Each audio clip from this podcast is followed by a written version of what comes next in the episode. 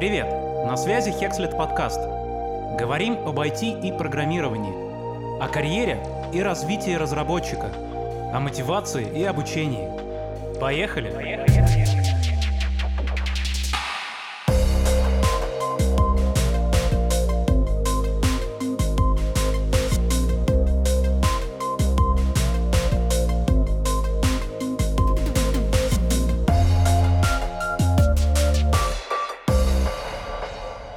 Нашей виртуальной студии Алия Грик. Расскажи, пожалуйста, э, чем занимается твой стартап и чем занимаешься ты? Александр, привет! Всем добрый день. Меня зовут Алия Грик. Я технологический предприниматель. Вообще последние 14 лет я создаю а, разные прорывные технологии, которые меняют наш мир к лучшему. А, и последние пять лет я занимаюсь областью искусственного интеллекта и на самом деле строю первый а, осознанный искусственный интеллект. Я сегодня буду рада про это рассказать, что такое вообще осознанный искусственный интеллект. Честно говоря, первый вопрос, который у меня возник. А, расскажи, пожалуйста, что такое осознанный искусственный интеллект действительно? Значит, осознанный искусственный интеллект, на самом деле, техническим термином правильно, правильно называется AGI, Artificial General Intelligence. То есть это интеллект, который является сверхсильным. То есть есть так называемый слабый искусственный интеллект. Это то, что мы сейчас наблюдаем ну, практически в любой сфере, там, от e-commerce до финтеха. То есть это искусственный интеллект, например, который выполняет там, базовые, там, делает рекомендательные системы, а, это чат-боты различные, это все, что связано, там, не знаю, с автопилотами, с автономными автомобилями. Это слабый искусственный интеллект, который условно идет по определенным командам. А сильный искусственный интеллект, э, AGI, это искусственный интеллект, который способен на критическое мышление. Конечно же, вот, в, ну, скажем так, в среде вот искусственного интеллекта ведутся споры по поводу суперточного определения, да, но это тот искусственный интеллект, который способен к самосознанию, к критическому какому-то поведению, а, и который способен независимо от команды человека там, принимать какие-то решения, а, при, принимать нетривиальные решения и выполнять различные задачи.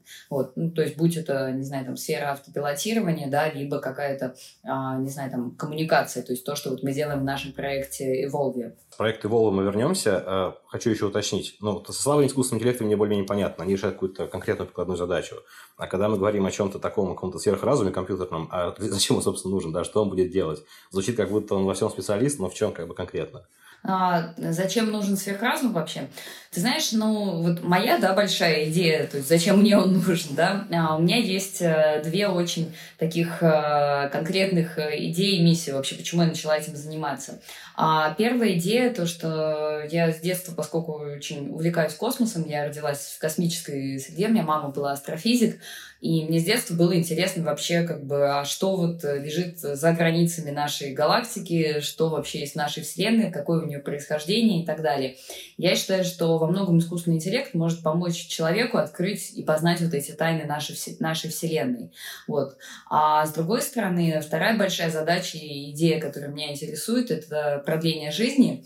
И я считаю, что с помощью искусственного интеллекта как раз-таки, а, то есть та, тот вопрос, над которым бьется человечество уже там а, многие сотни лет, то есть как а, жить дольше и быть здоровее, как раз-таки искусственный интеллект может помочь найти а, ответ на этот вопрос. И в первую очередь, конечно же, это касается там поиска лекарств, поиска разных формул, создания этого всего и так далее. То есть вот, ну как бы, вот, например, два конкретных примера, то есть зачем вообще я этим занимаюсь.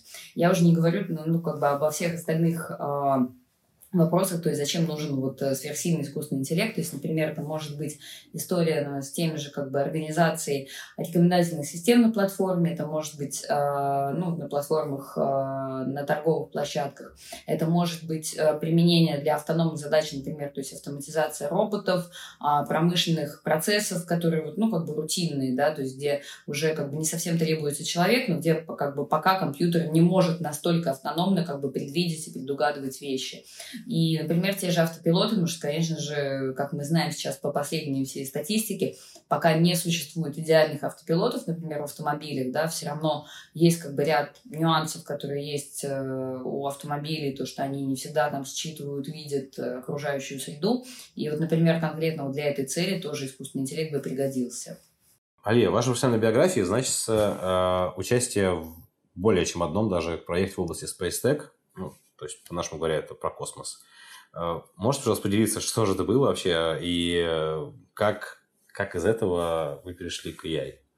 Да, конечно, а, космос а, красной нитью проходит через всю мою жизнь, а, потому что моя мама, когда была астрофизиком, она возглавляла Пулковскую обсерваторию в Санкт-Петербурге и занималась как раз-таки вопросами исследования дальнего космоса, вообще исследования возможностей человечества в космосе. И, конечно же, меня эта тема очень вдохновляла с детства. Да, у нас еще друзья семьи были братья Стругацкие, поэтому такой смесь гремучей научной фантастики и а, науки, вот, она очень сильно сильно а, а, легла во мне в отпечаток того, что насколько важно а, нам расширять границы нашей планеты, нашего мира и вообще стремиться дальше, потому что двигатели как раз-таки прогресса, я считаю, это мечты, и мечты как раз-таки вот в покорении, в освоении, в развитии нового. Я не очень люблю покорение к теме космоса, а скорее как exploration, то есть именно как исследование, развитие и обитание там. И поэтому у меня, когда а, я завершила свой проект в области возобновляемой энергетики. Он на самом деле был связан частично с космосом, потому что та технология, которую мы сделали, она в том числе применяется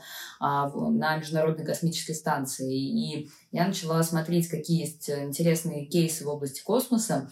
И тогда это были два а, проекта а, в России мы сделали легкий ракетоноситель для запуска наноспутников и кубсатов, а другой проект это был 3D-принтер для печати в космосе.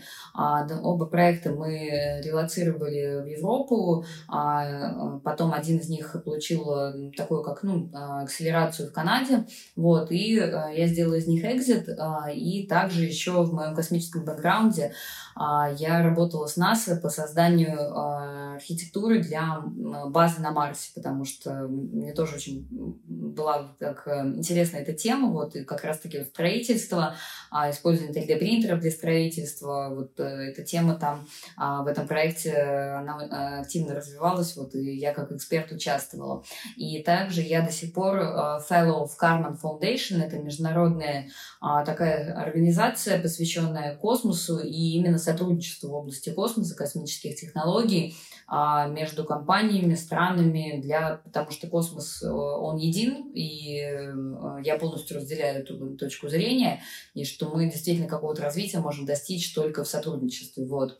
А как отсюда появился искусственный интеллект, на самом деле а, вот две темы, которые я считаю бесконечные, важные и которые взаимосвязаны друг с другом, это космос и мозг. Вот. А мозг — это прообраз для искусственного интеллекта, и поэтому вот все, что, э, все, что связано с соединением этого всего, оно рождает вот как раз-таки наш проект Evolve э, и э, технологию вот как раз-таки нового искусственного интеллекта следующего поколения, которая в том числе поможет и для освоения и исследования космоса. Ну, на самом деле, мне хочется много здесь, конечно, вопросов обсудить, но я думаю, тема нет дискуссии. А, а чем конкретно занимается в таком случае Evolve?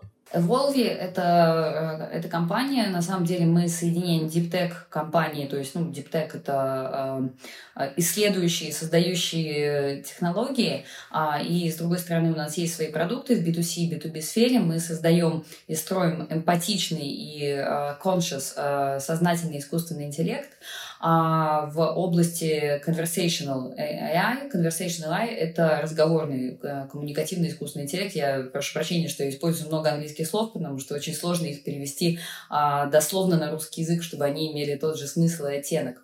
И на текущий момент у нас есть два наших ключевых э, продукта. Первый — это а, AI Companion. Это такой виртуальный ассистент нового поколения для людей, который помогает им с поиском нужной информации, помогает им а, проводить время с пользой, понимает их интересы и что им сейчас нужно и важно, и, по сути, а, таким выступает как гайдом по жизни, где-то подсказывая, где-то фильтруя информацию, где-то экономя время, а где-то давая доступ к, нужной, к нужным знаниям и а, общаясь в формате как бы, ну, чат-бота, да, давая поддержку человеку в разных, разных жизненных ситуациях, будь это бизнес-вопросы, либо какие-то личные. А второй наш продукт — это B2B. Здесь у нас уже более широкий спектр применения, потому что важная и уникальная особенность того, что мы сделали с командой, а мы с помощью, а, мы по тексту человека, по тому, как он пишет, мы определяем его эмоциональное состояние и его профиль. То есть, а, условно, наш искусственный интеллект, э, потому кто с ним общается, понимает, что за человек перед ним, и начинают, то есть сейчас мы как раз работаем над этой технической задачей, начинает подстраивать общение, по сути, персонализировать под человека. То есть то, чем мы отличаемся от, например, там, хайпа, который сейчас есть вокруг чат GPT, про который многие говорят, это то, что мы ведем именно персонализированное общение с человеком на базе его профиля, его особенностей, понимая его интересы и зная о нем а, разные его, скажем так, психологические да, особенности, ведем персонализированное общение, и это free flow, то есть это диалог, то есть это не просто какой-то вопрос-ответ да, к системе, а это именно free flow conversation, то есть вот как мы, мы с вами общаемся, да, вот, а, значит, и в B2B сфере здесь у нас несколько сейчас есть use cases, которые мы для себя сейчас прорабатываем с нашими клиентами, это область customer support, то есть это, соответственно, помощь в customer support в колл-центрах, а, для а, банковской сферы, для там, сфер доставки, где очень большой поток заявок, и где важно их обрабатывать именно а, с учетом, опять-таки, того человека, кто обращается, потому что я думаю, что многие здесь общаются с чат-ботами, общались с чат-ботами поддержки в банках, и они скорее вызывают раздражение, нежели как бы а, желание продолжить с ним какую-то коммуникацию, решение своего вопроса. А второе направление мы сейчас, э, мы сейчас работаем с геймингом и метавселенными, и там множество есть интересных use cases, потому что на самом деле а вот следующий такой тренд, который я предвижу, и многие крупные компании уже видят в гейминге и в метавселенных, это создание именно такого персонализированного опыта для игрока, что он может в игре действительно где-то игра под него подстраиваться, персонализироваться. А, это на самом деле направление началось где-то лет пять назад, но сейчас просто с учетом появления новых технологий в софте и в железе это все больше и больше набирает обороты. Звучит на самом деле очень интересно. Позвольте еще один вопрос, теоретически, скажем так. Насколько нужно много данных собрать в одном отдельно взятом человеке, чтобы составить его эмоциональный профиль в приложении к той или иной модели? А здесь на самом деле здесь не количество, а качество, потому что здесь не определяется тем, что там, допустим, он должен написать там, не знаю, 45 там слов, да, то есть здесь определяется качеством, потому что на самом деле модель обучена так, что она может условно там и по трем предложениям уже составить базовый профиль. И вот мы как раз сейчас работаем над такой архитектурой, чтобы а, от простого слож... к сложному. То есть понятно, что каждый из нас, вот э, как и в обычной жизни, это целый набор как бы разных вещей. И даже больше того скажу, каждый из нас изо дня в день меняется. То есть то, что модель, например, на сегодня поймет о человеке, завтра завтра, например, там у тебя может быть другое настроение, э, и она, скажем так, добавит красок. То есть, и скорее мы сейчас идем по принципу обучения, вот как, э, а, представь, вот ты с кем-то знакомишься, да, там первый раз там в жизни видишь человека, и ты начинаешь как бы о нем что-то узнавать, да. На следующий день встретились, еще раз поговорили, у тебя еще больше, да, там как-то картинка расширилась. Ну, как бы, если совсем грубо а, сравнить, мы примерно так же учим модель, поэтому у нас она а, учится на минимальном сначала количестве данных, то есть, допустим, это на трех предложениях, да, я сейчас очень так огрубляю, потому что там есть своя методика а, и как строится модель, а дальше она потихоньку-потихоньку расширяется. Что за специалисты работают над такими замечательными продуктами? Значит, область, над которой мы работаем, а, она называется NLP, Nature Language Processing, то есть это одна из подобластей, потому что искусственный интеллект – это очень широкое понятие, в нем есть очень много разных подобластей. Есть, например, вот все, что сейчас связано с чат GPT, это так называемые генеративные модели. То есть мы тоже относимся к направлению генеративных моделей, вот, но плюс туда добавляется NLP, то есть это понимание э, естественного языка и понимание семантики языка, то есть это такой стык лингвистики, Э, математики и программирования, вот если тоже так совсем грубо сказать. А, конечно же, это ML, то есть машин learning, э, то, тоже у нас э, есть это направление. И reinforcement learning, это тоже из направления искусственного интеллекта, это так называемое обучение с подкреплением. Вот. Ну и, конечно же, так в команде есть классический набор там IT-команды, это front-end, back-end, продукты, маркетинг команда.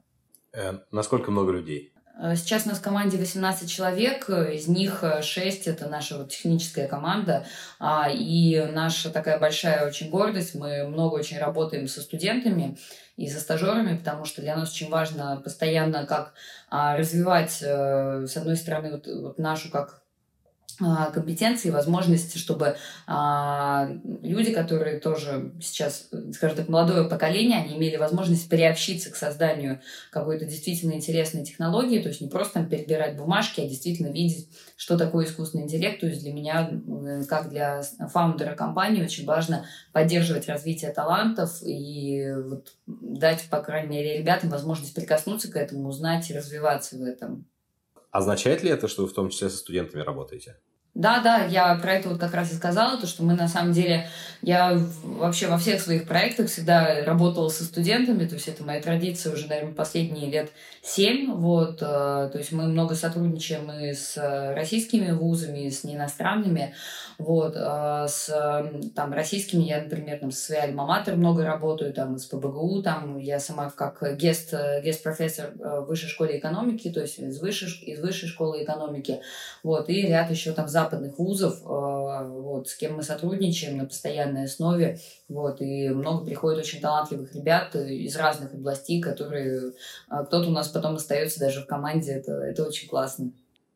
Они у вас э, практику проходят, или вы берете на стажировку на оплачиваемый интерншип, или как у вас устроено? А у нас разные есть форматы, то есть кто-то у нас проходит практику, у нас даже был такой прецедент, то, что у нас университет делал как такой, по сути, а, а, практически целый курс, и у нас в течение всего семестра ребята работали над проектом большим, вот, в рамках, как бы, нашей команды, вот, и, а, и также бывают, да, короткие стажировки, то есть здесь, как бы, ну, со всеми по-разному, скажем так.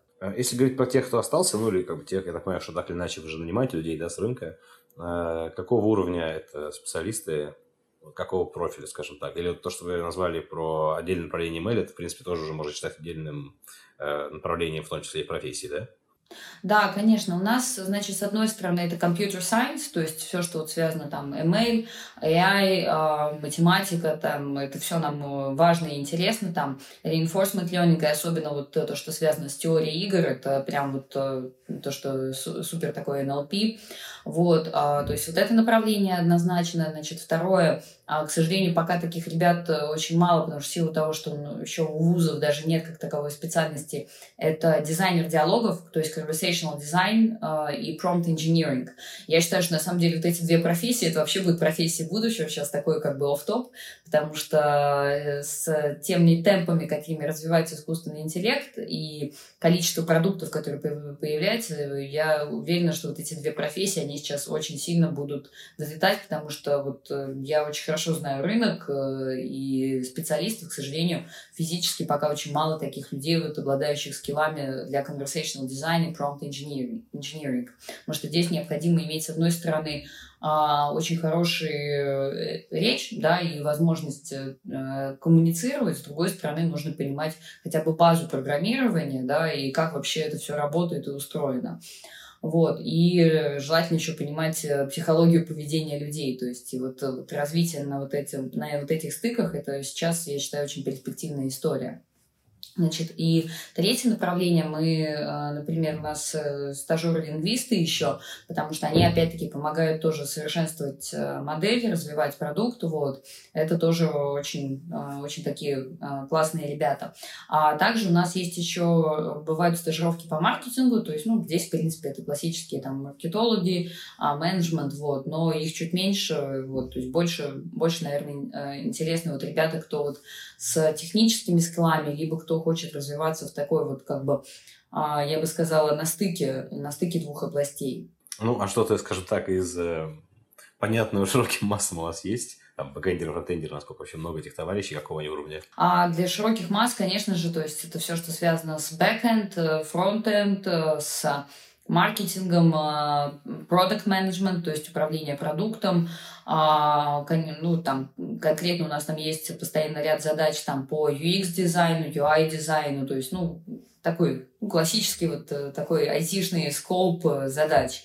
Вот. Э, там те же там питон-разработчики, то есть, ну, вот, как классические специальности, да. Надеюсь, это, это понятно широкому обывателю.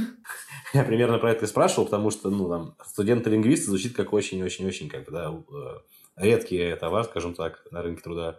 Да. Я так понял, что команда не очень большая, 18 человек. Как у вас устроено управление в ней? вообще есть ли у вас такое понятие, как управление, или, может, есть что-то более прогрессивное? Да, конечно. У нас, э, у нас структура в этом плане очень гибкая, да, я ее специально таким образом строила, потому что у меня, там, скажем так, в моем личном опыте у меня было управление командами, самая большая команда была почти 800 человек, да, э, в среднем там я отправляла там обычно там 50-60 человек, да, и вот на базе всего моего, всего моего опыта я понимаю, что наиболее сильная структура — это когда есть коммуникация между всеми участниками, да, ну, по крайней мере, ключевыми, да, а, там, назовем скажем так, top level, да, там, middle level, да, и э, есть определенно построенные, скажем так, системы. Да? У нас есть команда там CTO, который отвечает за техническую часть, есть продукт, который отвечает за облики продукта, есть дальше э, маркетинг э, команды, и сейчас мы там немножко расширяемся, чтобы у нас был дополнительный, фок, дополнительный продукт на наше B2B направление. А у нас э, есть определенная система там, по ведению нашего роудмапа, мы работаем в системе спринтов, то есть это четкие планинги, ретро, ОКРы, а, применение agile подходов. То есть, ну, я думаю, что здесь, э, здесь не нужно пояснять, э, что это такое, это поня- понятные термины.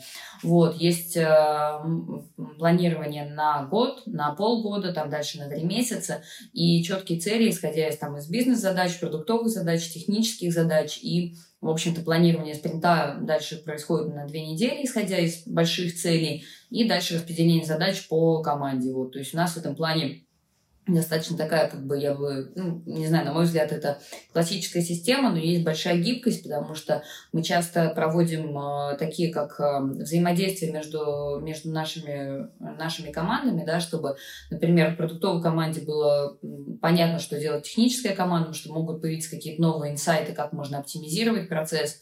И вот такие вещи мы у нас часто происходит вот в формате таких как бы брейнштормов и, а, ну, можно сказать, воркшопов, да, в команде. А есть какие-то, ну, по крайней мере, по технических специалистов, какие-то грейды, не знаю, лифты по движению внутри э, команды? Или пока там все, каждый человек достаточно уникален, что об этом говорить? Я думаю, что пока вот на, в том формате, который у нас есть, у нас каждый уникален. То есть мы, конечно же, делаем какой-то... То есть мы, я здесь скорее...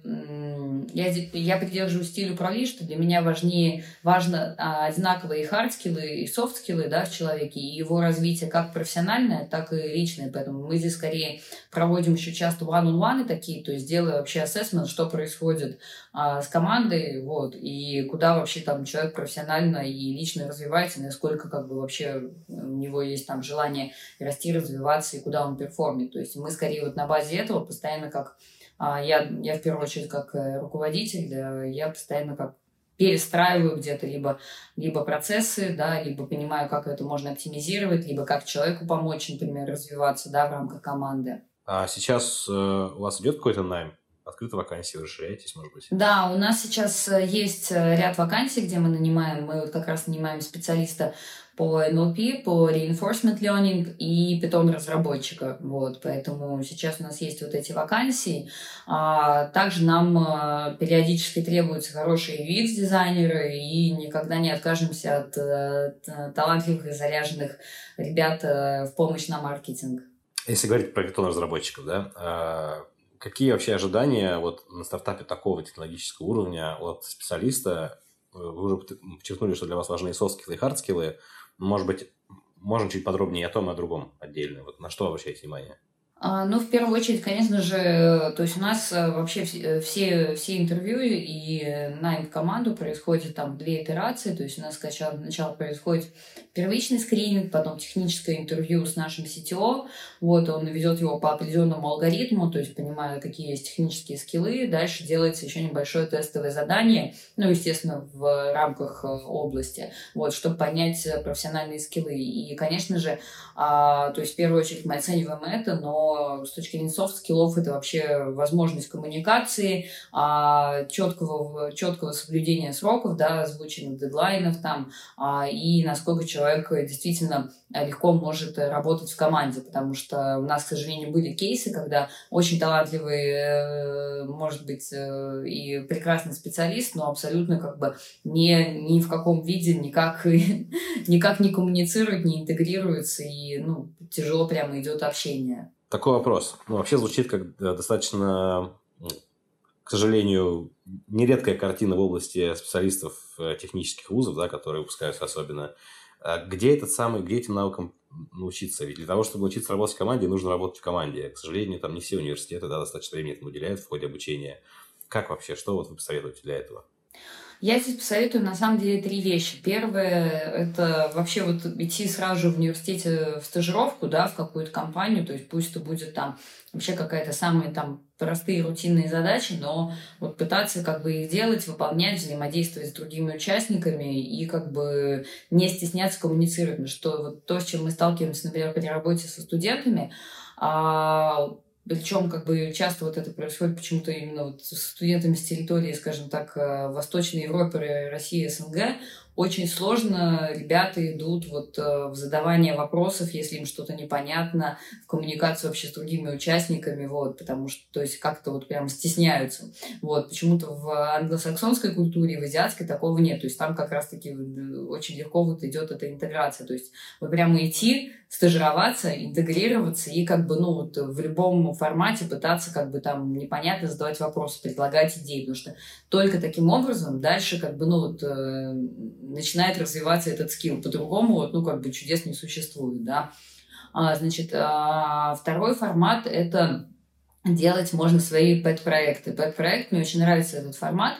А, что такое пэт-проект? То есть пэт-проект – это, по сути, как бы какое-то небольшое, может быть, хобби, да, то есть, которое ты разрабатываешь там на коленке. Ну, допустим, да, там э, какой-нибудь простой вариант, там, не знаю, сайта, да, там, для, не знаю, там, оптимизации календаря, да, там, либо для сайта, там, для поиска, да, чего-то, либо там, ну, то есть люб, любой какой-то вот э, небольшой продукт, который ты можешь с кем-то вместе сделать. То есть, например, там, собрав там из таких же студентов, там, не знаю, одного дизайнера взяв и одного еще кого-то. И вот даже если у вас там такой продукт на двоих, на троих, вот то, как вы коммуницируете между собой, умеете договариваться, умеете решать сложные ситуации, умеете, что, что очень важно, я бы сказала, вообще в любой сфере, и в первую очередь войти, быстро делать какие-то вещи, итерации. Вот это прям, мне кажется, идеальная проверка, и благо, ну, как бы в студенческие годы есть больше намного на это времени, чтобы экспериментировать, пытаться запустить какие-то вещи. Я напомню, кстати, что тот же Цукерберг и а, многие серьезные сейчас компании, они вышли как раз-таки из того, что просто экспериментировали, стартовали и запускали какие-то небольшие проекты в студенчестве. И важно, вот, ну, как бы супер важно, они это делали супер быстро и, опять-таки, коммуницируя с, скажем так, с другими специалистами, с других там вузов, факультетов и так далее. И вот это э, как раз-таки очень классный тренажер для того, чтобы развивать и э, скиллы в области коммуникации, скиллы в области управления проектом, управления продуктом, э, целеполагания, э, достижения этих целей там, и э, декомпозиции на задачи, потому что тоже вот э, то, что я наблюдаю, к сожалению, очень мало э, образования дает вот как раз-таки, что такое цели, как их достигать, как это декомпозировать на подзадачи, как распределять свои ресурсы, ресурсы других людей – вот, и это, мне кажется, достигается только вот как бы постоянной постоянной практикой. Есть у вас какие-то внутренние процессы обучения? Либо как вот вы, наверняка же есть такая проблема, что поскольку очень э, специфическая сфера и очень новая, даже у самых лучших специалистов наверняка нет каких-то знаний. И причем у всех разных, да. Вот есть ли у вас, может, какие-то подходы к этому, или как вы помогаете сотрудникам внутри вашей компании непосредственно развиваться? А у нас э, внутри команды, конечно же, у нас пока нет какой-то прям жесткой системы, да, как мы там, э, планы, как, знаете, в крупных корпорациях есть HR-план развития там и так далее.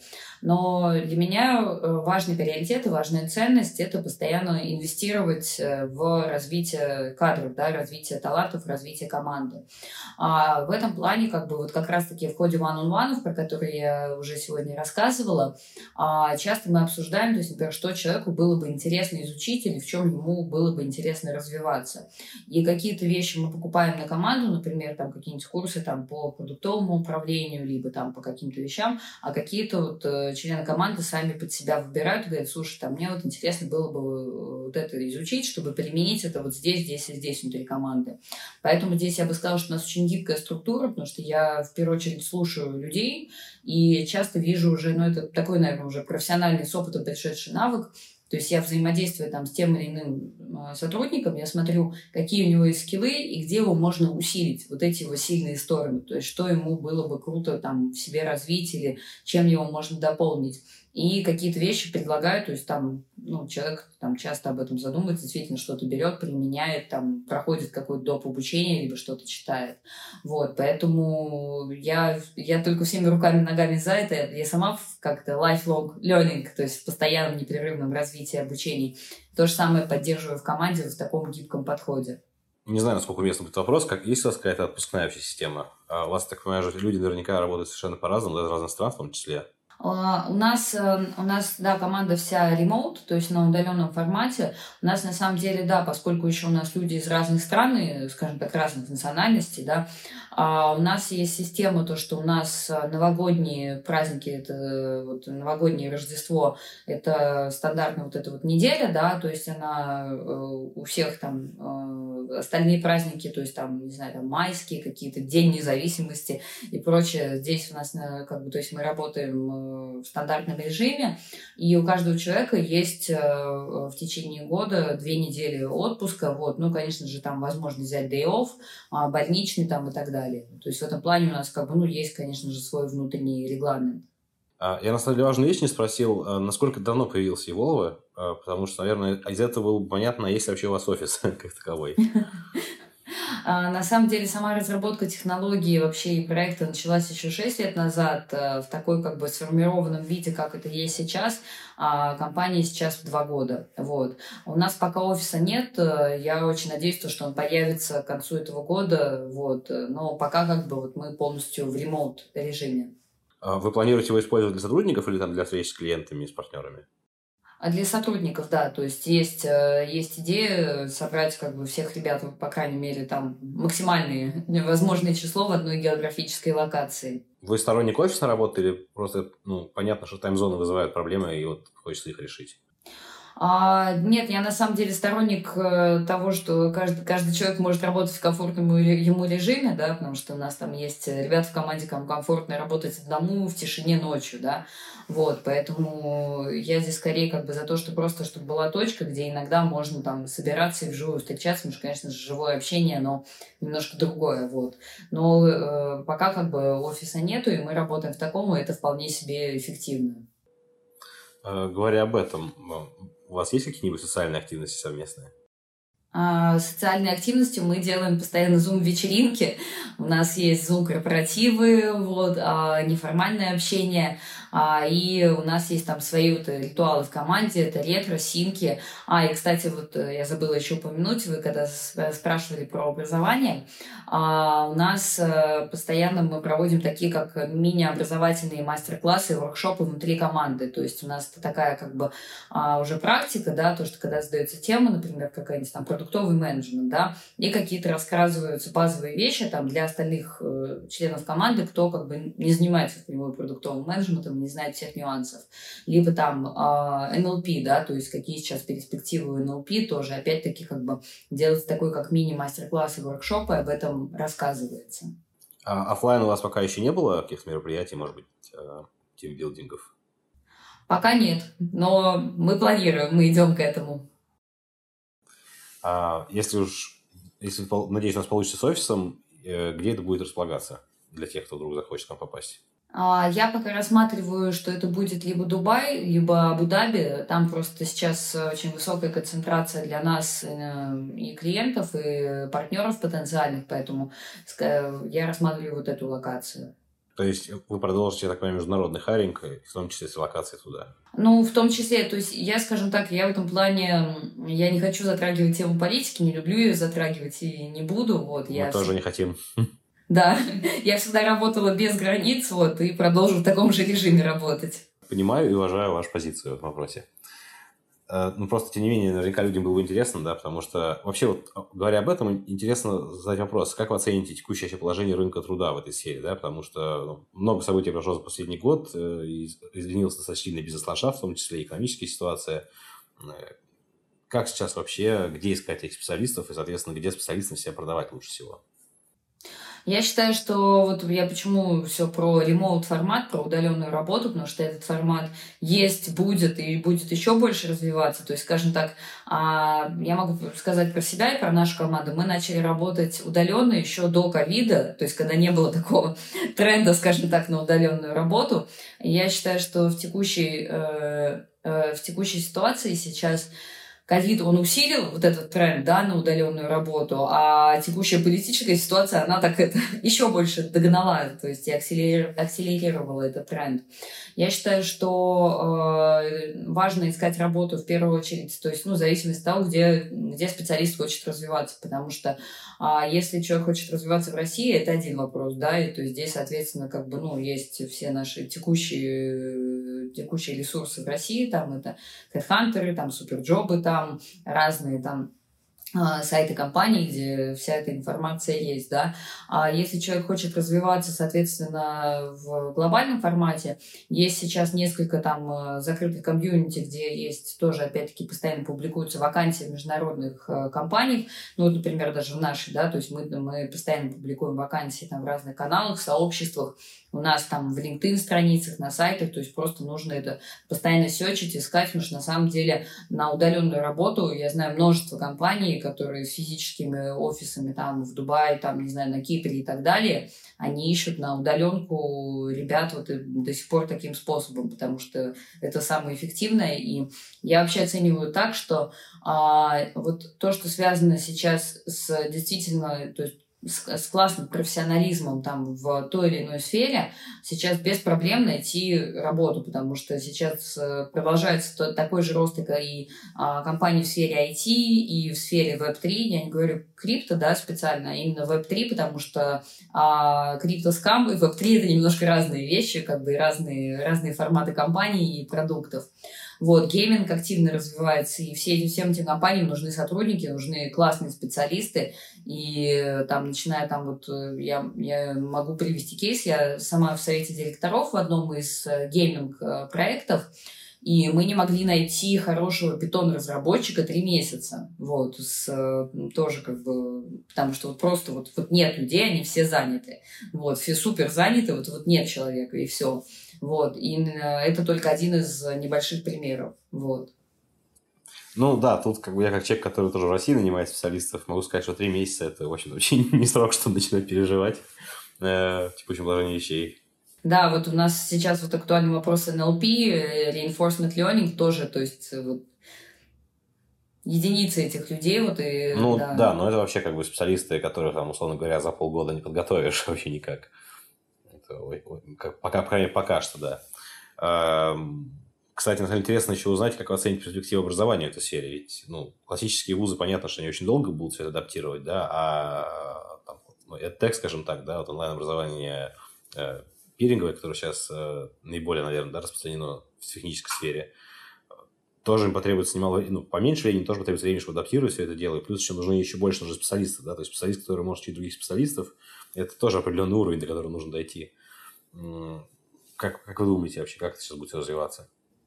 Я на самом деле считаю, что как раз-таки вот EdTech в в области там, искусственного интеллекта, да, и вот таких, как бы, ну, скажем так, технологических штук, он на самом деле сейчас даже более перспективен, потому что а, на самом деле, то есть важно человеку иметь хотя бы какую-то базу, да, в области программирования, да. Ну, кстати, даже сейчас есть и много очень классных курсов, там, я видела по онлайн-программированию, там, кодингу и так далее. А дальше на эту базу можно на самом деле наслаивать там все, что угодно, да, то есть можно наслаивать там NLP, Reinforcement Learning, там ML, там разные другие подобласти искусственного интеллекта. И на самом деле я даже считаю, что тег он более гибче может быть, чем а, вузы, потому что он может сразу же давать какие-то проектные работы ребятам.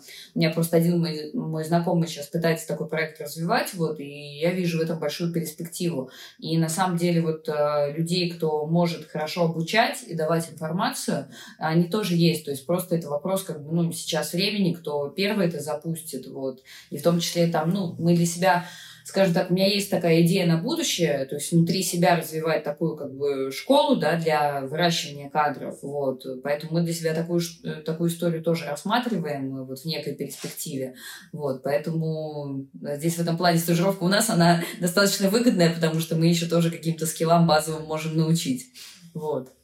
Ну и раз мы подошли к этой теме, а есть, есть ли у вас вообще опыт да, с выпускниками онлайн-школ?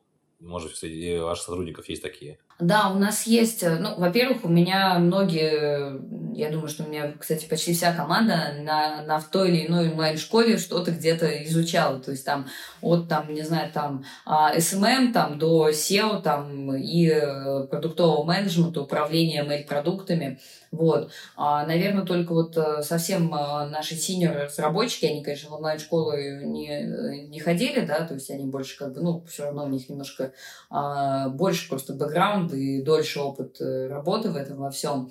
Вот. А так многие, да, а у нас э, было точно, я помню, несколько разработчиков там на, на скажем так, у нас там был один из тест-гипотез э, э, из как раз школ программирования ребята. Неплохие были ребята, вот, но им, конечно же, не хватало вот, вот этих практических скиллов, то, о чем я тоже уже сегодня упоминала, работы и взаимодействия в команде и работы в проекте. То есть вроде бы скиллы есть, а вот я имею в виду с точки зрения технических навыков, да, а вот коммуникация, работа над проектом, проектам, взаимодействия в команде, этого, к сожалению, не хватает. Поэтому я бы вот это просто докручивала в текущих вот э, онлайн-школах. А с выпускниками Хекслета или студентами приходилось вам иметь дело? Пока нет, вот, но я очень жду, что нам наконец-то будет, э, у нас будет эта возможность. К чему посоветуете готовиться тем студентам, кто этой возможностью захочет воспользоваться? А, точно посоветую готовиться, во-первых, к тому, что будет очень интересно, то, что это интенсивный ритм, и что важно быть проактивным, то есть постоянно как бы вот предлагать э, и предлагать идеи, развиваться, и как бы, скажем так, э, вот у нас, да, э, у нас сейчас достаточно там такая классная возможность, уникальная, потому что не то, что там ты придешь и там опять-таки перекладывать бумажки и делать какие-то суперрутинные штуки, если мы, я вижу потенциал в человеке, если команда видит потенциал в человеке, человек сам как бы, ну, что-то предлагает и как-то активно себя проявляет, мы только за то, чтобы вот э, его помочь развить там и дальше как бы, ну, поддерживать в рамках нашей компании уже там на какой-то классной должности, там, либо даже ведение своего проекта. Вот у нас сейчас с одной из, с одним из студентов тут к нам э, пришла а, очень талантливая, активная девушка оказалась, и она сейчас, по сути, ведет такой свой мини-направление в рамках вот нашей команды. Вот. Поэтому проактивность, интерес, честность и, э, что очень важно, э, deliver on time, то есть э, быть в сроках. Вот. Это супер важная ценность нашей команды. А, ну, а если про технические навыки говорить, какой минимальный уровень, с которым вообще стоит э, кушаться, скажем так? А, мы готовы рассматривать э, джунов, да, а, но, э, то есть, конечно, джунов, то есть здесь джун джун рознь, потому что бывают такие джуны, которые, с которыми нужно там условно сидеть круглосуточно. Вот такого, такое, конечно, сложнее, то есть лучше, чтобы человек хотя бы автономно мог какие-то вещи, какие-то задачи делать и выполнять. На самом деле, мне кажется, что это один из тех навыков, который вообще очень сильно не до акцентирован, да, всеми, кто занимается подготовкой специалистов.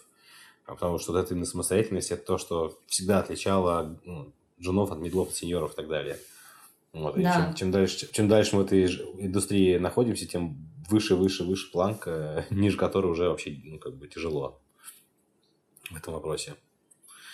А, такой вопрос, поскольку все-таки мы говорим о очень наукоемкой деятельности, да, э, ну, при всем уважении да, к разработчикам, я и сам там разработчик, да, с многолетним стажем, но тем не менее все-таки э, писать код и там, заниматься исследованием лингвистики, какой-нибудь там фундаментальный, формальный, это все-таки много разных требуется объем бэкграунда, да, и глубина подготовки, так или иначе, кто бы что ни говорил.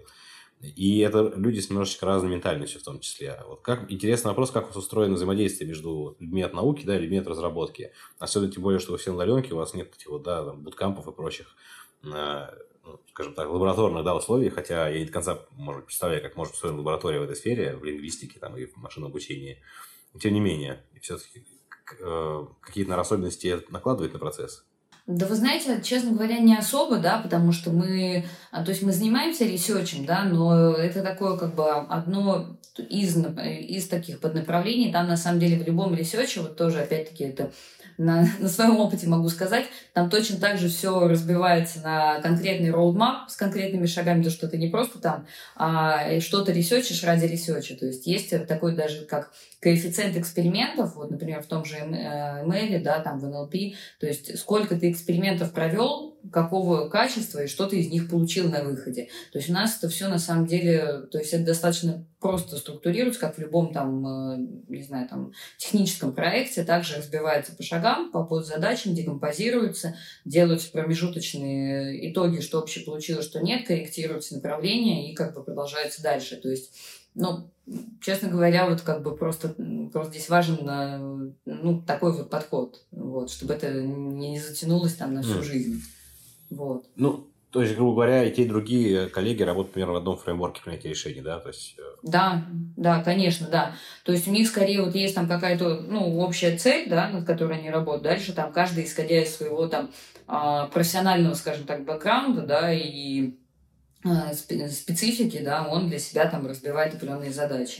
То есть мы точно так же скрещивали, например, там а, тоже в один из этапов, когда мы а, развивали систему, мы точно так же скрещивали психологов, например, и ML-щиков. То есть была большая задача, у психологов был свой скоп, у ML-щиков свой скоп. Вот, и они промежуточно, то есть психологи выгружают, ML-щики проверяют, там дальше корректируется работа. Блин, звучит на самом деле все это очень интересно. Э, и мы, конечно, говорим там преимущественно да, о работе, но было бы интересно просто посмотреть, как это применяется. Если у вас есть какие-нибудь, может быть, э, публичные материалы, не знаю, публикации, даже не научного характера. Было бы очень интересно. Лично мне, на личный профиль. Но я думаю, что если там будет что-то прям доступное, мы с удовольствием приложим, в том числе и к видео. Да, конечно. На самом деле, вот в наших всех соцсетях, там в Medium-канале, в моем LinkedIn, в LinkedIn компании, мы постоянно пишем о том, что мы вообще делаем, пишем про искусственный интеллект, пишем про use cases. Вот я в своих там соцсетях а, там тоже в, это, в, в, как, как это сказать, а, в запрещенных на территории Российской Федерации, вот, э, тоже там все э, публикую. Есть еще к вам вопрос, именно как специалист в этой сфере, поскольку все-таки тема очень э, ну, широко освещается да, в масс-медиа, но с очень интересных э, перспектив, так скажем. Некоторые люди рисуют какие-то пророчества весьма апокалиптические, да, из серии, что Ина всех заменит, потому что вот смотрите, какие картинки делает там Миджорни, вот смотрите, там какие тексты пишет там GPT, а вот там еще и уже там кое-где и звук уже делается неплохо, и музыка, а уже вот-вот и видео на подходе, я думаю, вопрос, да, там ближайших лет. И плюс еще метавселенные, которые достаточно активно продвигаются, и в них вкладываются огромнейшие деньги. А, вот. То есть персональный опыт, конечно, здорово, но перспектива, если вот так как бы на все смотреть, выглядит очень пугающая. То есть киберпанк, он уже сильно ближе, чем могли себе представить, и выглядит намного более реалистично, там, да, чем казалось каких-то пять лет назад.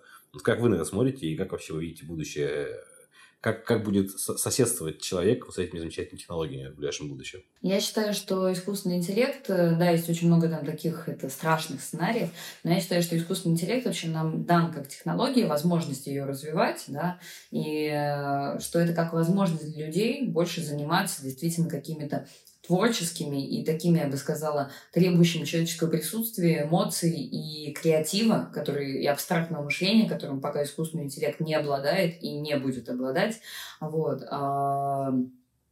по крайней мере, в ближайшие лет 50, а, для решения вот э, таких как бы творческих нестандартных вещей, потому что а, искусственный интеллект, он может очень классно а, сократить время, оптимизировать рутинные многие процессы, облегчить жизнь, вот как, например, там вот наш виртуальный ассистент Нова, который мы делаем, да, либо, например, там улучшить качество, да, каких-то процессов, там, заменив, например, там низкоквалифицированные, да, э, низкоквалифицированные кадры и, ну, в конце концов, сократив издержки, деньги компаниям крупным, да, да, а, но при этом искусственный интеллект э, пока он не может творить, вот в смысле творить как акт творения, как человек творит, потому что творчество это нечто большее, чем, например, просто вот перебор там картинок и составление из них чего-то нового. Это привет Миди Джорни, да. Либо как просто вот как чат GPT, он что делает? Он просто берет информацию из интернета, ее как бы просто парсит в огромном объеме и компактно ее тебе структурирует. Это не творчество, то есть это не как бы... Потому что действительно вот те тексты, которые пишет чат GPT, их можно очень сильно отличить от текста, который написал там, как, например, талантливый писатель. Вот талантливым писателем искусственный интеллект человек пока не сможет стать. Он может пытаться этому подражать, но это будет точно так же, как, а, например, там а, Сейчас приведу какой-нибудь хороший пример. То есть, ну, например, как а, какой-то там какой, замороженное, не знаю, там мясо, которое пролежало в морозилке в магазине, там, не знаю, там несколько лет, и а, стейк, который там свежеприготовлен там на огне. Вот это примерно, ну, как бы, ну, то же самое. Вроде и то, и другое называется мясом, но это абсолютно разные по качеству продукты, и котлеты из магазина, а, точнее, даже какая-нибудь сосиска, вообще непонятно, из чего сделано. Вот точно так же сейчас искусственный интеллект и, например, стейк, который там повар приготовил только что на огне. Это две абсолютно разные вещи. Вот, поэтому я считаю, что искусственный интеллект, его перспектива как раз-таки это развиваться в сторону вот решения очень сложных задач, где требуется большой объем данных, большой объем информации. То есть, ну вот как я рассказывала в начале, это кейсы связаны с медициной, с космосом, с а, получением каких-то новых вот как раз разработок, а, либо, например, как а, искусственный интеллект точно будет развиваться как копилот там для инженера, там для, ну то есть такой как эм, в помощь э, для, опять-таки, серьезных обсчетов, расчетов, а, моделирования каких-то предиктивных сценариев и так далее. Вот это вот как бы однозначно. Вторая область – это вот ассистирование человеку в быту, скажем так, в каждодневной жизни.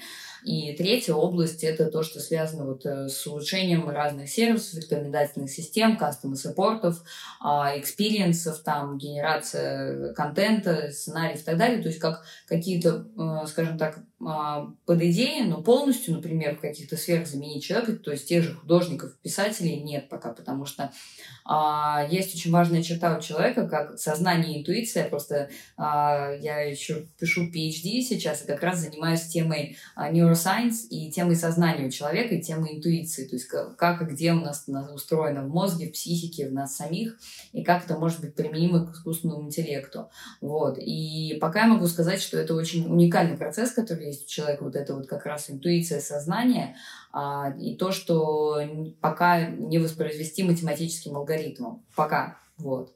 Но как бы опять-таки человек это более сложная субстанция и с кучей еще сенсорных вещей там и датчиков, скажем так, у нас же вот свои датчики, это кожа, глаза там и так далее. Поэтому а, пока до этого далеко и важно вот как раз-таки людям как таковым э, соединять свою жизнь с искусственным интеллектом, использовать его себе где-то для облегчения жизни, вот, но как бы не, не жить в этом страхе, что все, все, все, сейчас все пропало, всех нас заменят и так далее.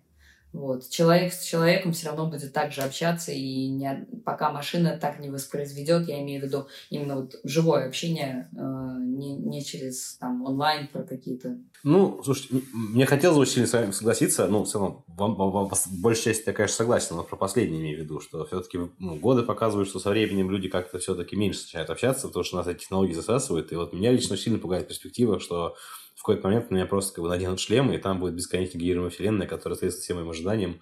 И как бы, ну, э, кто не так давно еще был ю, юный молод, то знает, что, в принципе, плохая графика, там, условно говоря, это не проблема, если в остальном сюжет там интересный и все такое, если действительно иммерсивный какой-то опыт, который тебя захватывает.